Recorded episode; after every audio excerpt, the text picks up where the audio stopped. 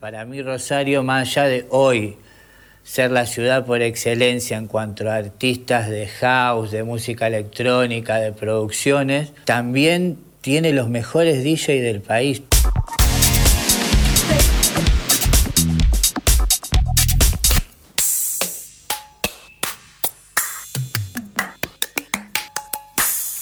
Un aplauso más. Sí.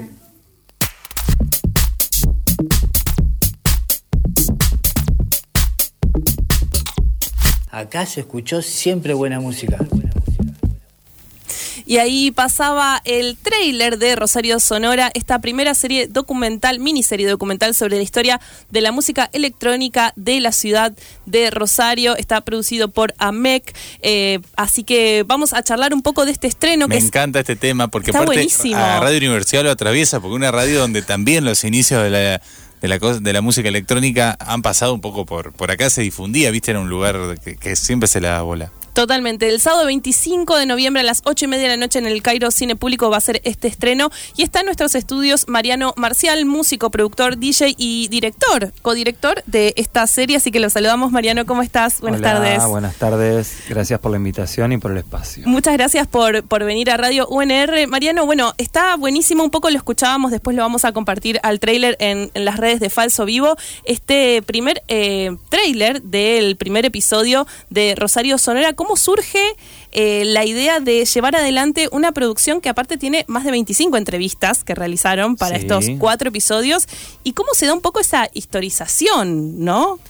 Bueno, em, el punto de partida es eh, la asociación civil que conformamos con, con, varias personas y un poco pensar qué se podía hacer como primera acción de la, de la agrupación eh, eso, para, para, mostrar un poco lo que es la historia de la escena y, y, bueno, surgió la idea de eso, de hacer un documental eh, que, que, narre eh, la historia desde su punto de partida, que fue más o menos fin de los 80, principio de los 90, cuando acá en la ciudad se empieza a poner música house en, en las discotecas empiezan a llegar los discos de house y, los primeros DJs que en ese momento se arriesgan y empiezan a, en, sus residencias, por ahí las discotecas donde se escuchaba música más masiva, empiezan a poner esos discos que, son un poco el, estilo madre de todos los estilos, los subestilos que fueron generándose a, a, lo largo de la historia y que hoy conforman la música electrónica. Y es un poco en ese, en ese plan de voy a meter acá un poco de canuto esto mientras meto todas esas cosas, digo, en esa primera época. Es como, como lo hemos visto en otras, con otros géneros, digo, eh, a lo largo de, la historización de la música. Sí, era como... Em, a ver cómo reaccionan, a ver qué claro, pasa. Era, era eso, era... Estamos hablando del año 89, 90, que, que acá se escuchaban otras cosas y empiezan a llegar estos discos y puntualmente el, pionero o el primero que se anima a poner los discos de house es Tomás Caturla en su residencia, como que se anima a ponerlo en, un lugar masivo en su residencia en contrabando, que era la discoteca, una discoteca de 3.000 personas, que quedaba ahí abajo donde está la fuente. Sí, claro. Donde está, no me acuerdo si es Sargento Cabral o... En la bajada, claro, Sargento Cabral. Donde está la ex aduana. Y bueno, él ahí empieza a probar los primeros discos de House y, y empiezan eso, a ver la reacción y también decirle a, su padre, che, papá, yo quiero ser DJ, cosa que en ese momento era una, locura. Se había, o sea, era lo o sea, podía ser músico y después DJ, o sea, no sabías con qué te infartabas, infartabas más los padres, como el tema de los decadentes. Em, nada, y un poco lo, lo, que, lo que tratamos es eso de, de narrar a través de, los protagonistas, de los que fueron los pioneros de la escena, o sea, las los primeros DJs que se animaron a poner electrónica, eh, las, primeras las primeras personas que se animaron a poner una, discotecas, eh, que en su momento, por ejemplo, estaba el Reino, que era en la iglesia de calle Mitre, eh, que, después, fue gótica. Bueno, en esa época Cristian Baraguid apuesta a poner una discoteca de música electrónica, medio queer en esa época, como eh, en, una iglesia. Eh, en los inicios de Bar del Mar, eh, las primeras disquerías, como gente de, diferentes ámbitos que fueron como los, pilares de, la semilla de la escena de la música electrónica de la ciudad. Mariano, bueno, y me escuchaba que decías año 89, 90 y, y me hizo acordar al, al libro Electroshock de Laurent Garnier, que un poco retoma, digamos, desde el 87 de lo que fue Hacienda, Manchester y ahí el arranque también del house. Acid House. Del Acid House. y digo, tampoco es, o sea, es muy contemporáneo, digamos. Al mismo tiempo, viste que muchas movidas no han pasado tan eh, contemporáneamente a nivel global. Me llama la atención eh, eso. eso está buenísimo porque, eh, y, es mucho más valorable siendo que no había internet. Claro. Eso es una locura. Increíble. Eso es, una locura. Se, me puso la piel de gallina, mira. Pero es que imaginé cómo crece la, música electrónica sin internet. No, no, pero es muy, muy llamativo eso. Cuando dijiste la fecha, yo dije, bueno, capaz que va a ser más 95, no, no sé me, me sorprendió. Sí, sí, sí. Eh, eh, capaz que fue un poquito entrado a los 90, pero... Pero los primeros, las primeras señales pero los primeros, ya están ahí. eso lo dice Franco Cinelli, que, es de como de la primera generación. Si bien él era muy chico, y más chico que Tomás, él empezó muy a los 14, 15 años. Y en el documental dice, eh, con Tomás Caturla fue el primer DJ que yo escuché poner discos de house en los 90 clavados. Tremendo. No en el 97, en el 95. En los 90 clavados el tipo ya estaba pelando esos discos. Increíble. Estamos hablando con Mariano Marcial sobre el estreno de Rosario Sonora, esta primera serie documental sobre la historia de la música electrónica en Rosario. ¿Qué particularidades vos también que eh, sos eh, un productor que ha recorrido la escena electrónica en todo el mundo, podemos decir, porque has viajado mucho? He viajado, he viajado. Eh, sos un tipo viajado. sí, sí, no, pero me interesa saber. He viajado en el mismo lugar también. también, también has viajado en el tiempo también. ¿qué, ¿Qué particularidades tiene la escena electrónica en Rosario que por ahí vos digas, wow, esto eh, no lo vi en otro lado, o incluso, bueno, también eso, o, se hermana con ciudades que uno no, esperaría. Bueno, mira, yo esto eh, voy a hacer una, voy a hacer una apreciación eh, muy quizás puede ser disparatada, pero es algo que yo siempre pienso y lo conecto con algo que vos dijiste, vos nombraste la escena de Manchester, de, de la New Wave, de la Hacienda, y Manchester era como, no era, no era Londres, era una ciudad industrial destruida, la Manchester de los tiempos oscuros. Y había, y, había un grupo de gente que estaba empujando una escena y estaba empujando una movida y estaba escribiendo una historia de la música muy importante. Es, que se me vuelve a poner la piel de gallina. Ay, es que eh, es muy emocionante aparte lo que pasó en esa época claro, sobre todo. Yo soy fanático, yo soy fanático de la, de la movida de Manchester, Manchester. Eh, de todo lo que es la Factory Records, Tony Wilson, eh, Joy Division, New Order. Eh, el que no vio la el que no vio la película 24 Hour Party People la recomiendo. Deje lo que está haciendo. Deje lo que está haciendo. Vaya a ver esa película y, va a entender un poco lo que voy a decir ahora, que es que para mí Rosario es a Argentina lo que fue Manchester a Londres. Eh, y, ahí, y ahí me quedo. Buena el titular. ¿Sí? Nos tiró un titular tremendo. Bueno, pero vos sentís que hay algo de ese corazón, digamos, de, ciudad que no es capital, ¿no? Que, ha peleado con una clase trabajadora también, eh, que, ha sufrido mucho en esa época, sobre todo, ¿no? Siento que hay una unión y un talento que quizá en una ciudad capital, eh, y lo que yo veo de las ciudades capitales, es como que es más competitivo y acá siempre fue como, si bien todos fuimos eh, infantes y adolescentes, y adolescíamos, y, en un momento la, música se vuelve una cosa competitiva, después nos dimos cuenta que, la salida era más por lo colectivo. Eh, y creo que también se, se, escribe una, una parte muy importante de la historia de la música electrónica argentina desde Rosario. Qué interesante esto que contás, Mariano, y, me lleva también a preguntarte en cómo eh, deciden ir por lo colectivo, digo, desde AMEC y conformarse como tal, qué, sentían que también eh, era importante conseguir de manera colectiva, que quizás desde la experiencia individual y satelital que estaban teniendo, no, no estaban pudiendo conseguir, digamos. Sí, fue, fue reunirnos con, con personas de diferentes eh, mundos, quizá o sea, la, presidenta de AMEC eh, viene sabe mucho de conformar eh, una asociación porque viene luchando con una asociación de skate Eh, entonces, y gente que también estaba relacionada con el deporte. Ellas estaban, las chicas eh, con las que por ahí empujamos más este proyecto, venían de MOD, que era una agrupación de mm, reducción de daños. No sé si la... Eh, sí, sí, no la, no la conocíamos puntualmente, pero buenísima la experiencia. fue como la única agrupación tratando de eso, de concientizar con respecto al, al consumo en las fiestas.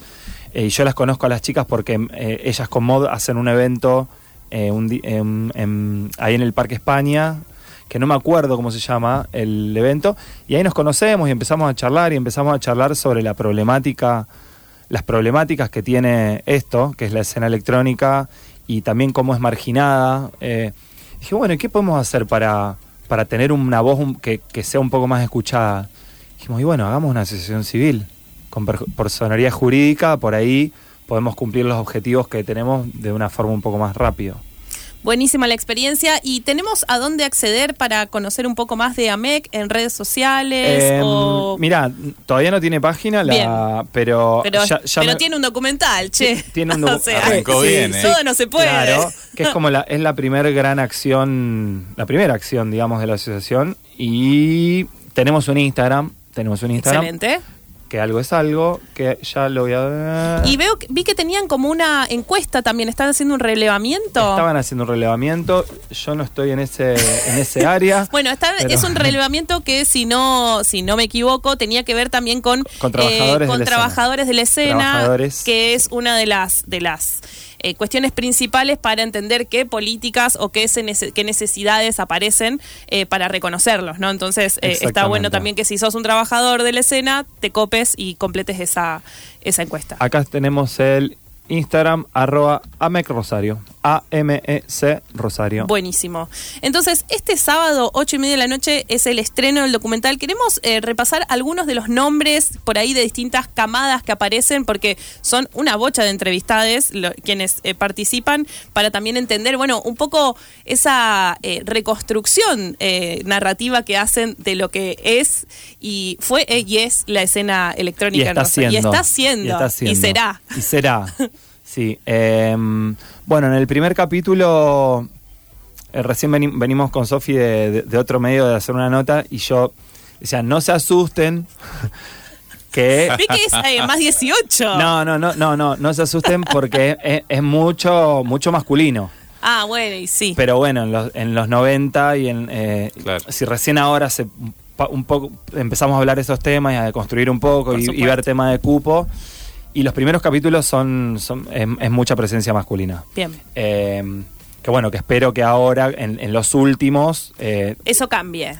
no, eso va a cambiar en la narrativa. Pero mm, en el primer capítulo eh, está Tommy Caturla, está Franco Cinelli, está Luciano D'Amelio, que tenía disquería en esa época, estoy yo... ¿Quién más está? Bueno, se acuerdan de cosas, eso es importante. Ah, bueno, después, después está Cristian Baraguid, que en su momento tenía El Reino. Está Tato Soler, que es el creador del Bar del Mar, que fue un lugar fundamental donde ahí se unía. Te gustaba, no sé, si te gustaba el house, te gustaba el techno, te gustaba. Ahí estábamos todos. Ahí estaban, claro. Eh, ¿Quién más está? Bueno, está Carlos Mut, que en paz descanse, que es un amigo que también estuvo empujando estuvo empujando la escena desde, desde siempre, que también está, el, el documental está dedicado a su memoria. Em, y bueno, no me acuerdo más. Son un montón igual. La verdad que te, te, hice una prueba fea porque tenés 25 personas que entrevistaron y debe haber más de 10 por episodio. Sí. Entre una cosa yo y lo que, lo que lo que estoy diciéndote ahora es lo que me acuerdo del, primero, Del primero. Del primero que es el que se va a ver este sábado a las 8 y media de la noche en el Cine del Cairo. Gaby, ¿le querés contar qué vamos a hacer ahora? Tenemos un juego que nos encanta, que es nuestra caja de preguntas. Aquí nuestros, los artistas y las artistas que nos visitan dejan una pregunta. Vos sacás ahora vas a sacar una de esas preguntas, las vas a tener que responder. Es completamente random. Y, yo, voy a poder dejar una. Y, dejar una, claro. Firmada. Me parece espectacular. ¿Listo? Entonces, revolvé ahí caja de preguntas, Suena la caja de preguntas. Suena la caja de preguntas y mientras yo voy a recordar la información, como decíamos, este sábado a las ocho y media de la noche en el Cairo se estrena Rosario eh, Sonora, la primera serie documental sobre la historia de la música electrónica de la ciudad, que está producida por AMEC. Así que estamos aquí con Mariano Marcial, que acaba de sacar su pregunta. Me encanta que por primera vez, desde que está en la caja hace ya dos años, eh, él, como piensa en el sonido, lo hizo delante del micrófono, generando un efecto ahí para la, para la audiencia. Bueno, eh, banda sonora de tus duchas. Ah, muy buena. Muy buena pregunta. ¿Quién la hizo? ¿Dice por ahí abajo? Gaby o Gali. A ver ah, si. no, yo. ¿Vos? Yo hace dos ah, años. wow. Era un show. No, pero esto haber sido los oyentes, seguro, pero me, lo, adjudiqué.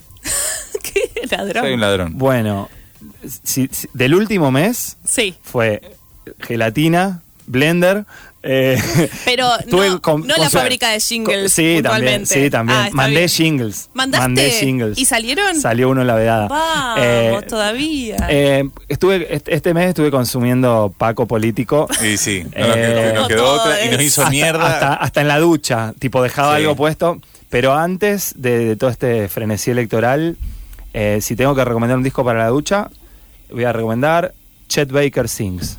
Precioso. Me gustó. Gran disco. Listo. Después vamos a buscar algo. Ahora le, puede ser dos, porque salió una que había dejado yo hace como dos años. Bueno, si él tiene ganas. sí. ¿Querés jugar otra? Porque la verdad que. Y ahí sale la segunda pregunta. Y después vas a tener que dejar dos escritas, ¿eh? Tenés presión. No, no, no, no. Bueno, no me cago. Ya, me está costando mucho pensar una. A ver. ¿Quién habrá? ¿Qué tema nunca dejarías de bailar? Y dice H-Y-S-A, no sé quién es Giza. Y, bueno. Homero, y sus alegres. Homero y sus alegres. Ah, mirá. ¿Qué tema nunca dejaría de bailar? Y si, estuvimos hablando de Manchester, vamos a decir Blue Monday, de New Ay, Order. qué bueno. Listo, vamos a tener que pasar ese tema. ¿Y sí? Listo, perfecto. Bueno, y ahora le, toca a Mariano escribir. Eh, Pero no la, tengo que decir la, la, Sí, la vas a leer. La tengo que leer la pregunta que sí, no, no hace falta que le respondas, hace falta que la leas. Esta ya está. Es así el juego. O sea, vos sacás una pregunta y dejás una pregunta. Pero, la, tengo que, la tengo que decir. La lees, claro. Sí, la lees y Ay, la puta madre. No, no, no, pero sé todo lo zarpado que quieras, ¿eh? Sí, no pasa nada. Olvídate. Bueno, pero hablen ustedes un poco. Bueno, podemos hablar un poco. yo, sé me... Hubo muchos momentos incómodos, siempre lo recuerdo. El gran momento incómodo cuando eh, vino eh, la ex de. No me acuerdo el nombre de ella. De ella, la, Lara 91K. Lara 91K, cuando vino, se había separado de Zoe Gotuso. Había venido Zoe Gotuso y a la semana viene la Lara 91K. No da que Lara 91K saca la pregunta de Zoe. ¿Podés creer? Quilombo al aire. ¿Tiene que ser una pregunta de música? No, de lo que sea. Para nada. Te tocó justo a vos, dos preguntas. Yo me voy a poner áspero. No, te puedes tocar para cualquier lado. Y momento incómodo, te cuento la última, cuando viene Bersuit Vergarabat y a ah, ellos les toca la pregunta, tu separación más escandalosa. Que fue una pregunta que, le dejé yo. La habías dejado vos hace mil años y pasó eso. Vos podés creer, fue una incomodidad tremenda hasta que. Porque era Bersuit sin, sin Gustavo. Obviamente, claro, este año. ¿Cuál es la tuya? No, tenía que poner dos ah, ¿dejaste dos? Dejé dos en una. Espectacular. ¿Votaste a mi ley? ¿Por qué? Bueno, me gustó. Ahí está, ahí, está, a ver si se la banca. A ver si, alguno lo, si alguno lo votó y se banca, se la banca. ¿eh? Ahí va, ahí tenés. Me, me gusta me gusta, Me duele, me gusta. Me duele en el alma, pero. Hay mucha gente que votó Que salgan, de, que salgan debajo de las piedras. Estamos rodeados, o sea que claramente. Claro. Mariano, muchísimas gracias por pasar por Radio UNR. Éxitos con, el estreno de Rosario Sonora. Estamos felices de que esto exista. Y bueno, y esperamos también eh, pronto que vayan, vayamos viendo el resto de los episodios. El sábado es el primer episodio. Bueno, vamos a intentar hacer una especie de crowdfunding, como dijiste vos. Y mientras antes nos ayuden, más rápido vamos a, poder mostrarles lo que sigue. Excelente. Nos quedamos escuchando Blue Monday eh, a pedido de Mariano Marcial.